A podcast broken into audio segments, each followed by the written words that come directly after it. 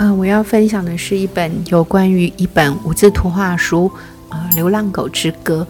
其实我觉得这本书最美的就是它非常的简单简洁的笔触，就彰显出这只流浪狗的心情。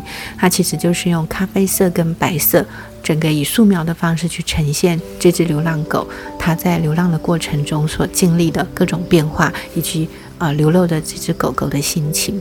那它这个封面呢，非常的美。它是一只咖啡色的狗，它的剪影在背后衬托出一个偌大的留白的空间。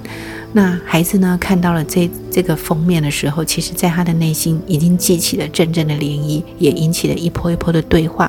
因为他们会觉得这个狗在这样偌大的留白空间前是多么的孤单，然后可以感受到他的心情有一些悲伤，有一些难过，甚至是沮丧。那我觉得孩子在这样子的一个阅读这个图的过程中，其实。我看到了他们的悲悯心跟他们心灵的敏感度，因为孩子比我们离源头更近。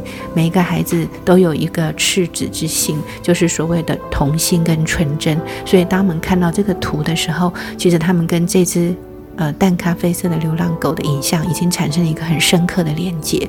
于是呢，这本书是没有。字的，所以我请他们静静的观看。于是我们无声的滑入了寂静里，在跨页的一大片留白的时候呢，他们看到在广阔无垠的天地有一个小小的身影，空荡荡的世界里只有这只狗狗的身影，淡淡的足迹，浅浅的影子。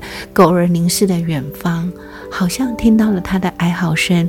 也感受到他内心的那一份难过、沮丧，因为主人背离了他，把他抛弃在这样子的一个呃寂然的天地间。他好像在期盼，又好像在寻觅，又好像在嗅着他主人的气味。于是，在这样子的一个图。话交流的过程中，其实我们第一次走过这个故事的时候，都是在一种安静无声的状况，去呈现出这本无字图画书它丰富的笔迹跟它最简约的色彩所留下一大片留白，值得让孩子好好的去品味。在作者这个笔触之下，他怎么与这样子的一个影像去做交流？于是，在这样子无声寂静的过程中，其实我觉得比言语更。丰富，它所带来的那种深度，比你去直接口述这个故事，或者是呃直接要孩子去叙述，就是用口语去做表达来的更深刻。当这样子的一个无字图画书以一个静默的方式展演完之后，我们开始给予孩子很大的想象空间，他们可以去截取这个《流浪狗之歌》里头的片段，去设计出一只流浪狗的故事。当然，我们的结局是可以是开放性的，因为这个故事最后。这个小孩有个小孩，他跟这个流浪狗产生了一种连接。当然，他们可能会在想，他会不会是他这只流浪狗，接下来就是跟这个孩子成为了一个好朋友，或者小男孩就是他的新主人。其实，我觉得这个结局是可以开放给孩子，形成他内在他想要创作的一个表达。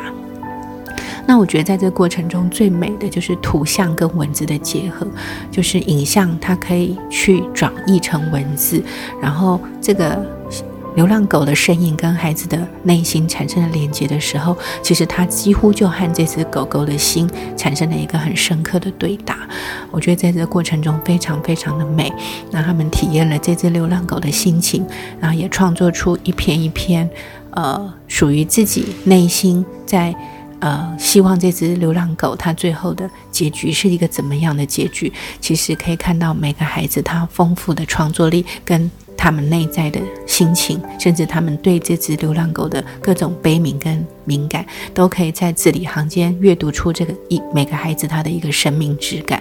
我想，对于一个无字图画书最佳的叙事，其实有时候并不需要很多的言语。如果你可以在极静的氛围下引领他们阅读这个图像，其实那个深刻度或许会比你用这个言语来的更棒。当然，最后我们可能还是在呃。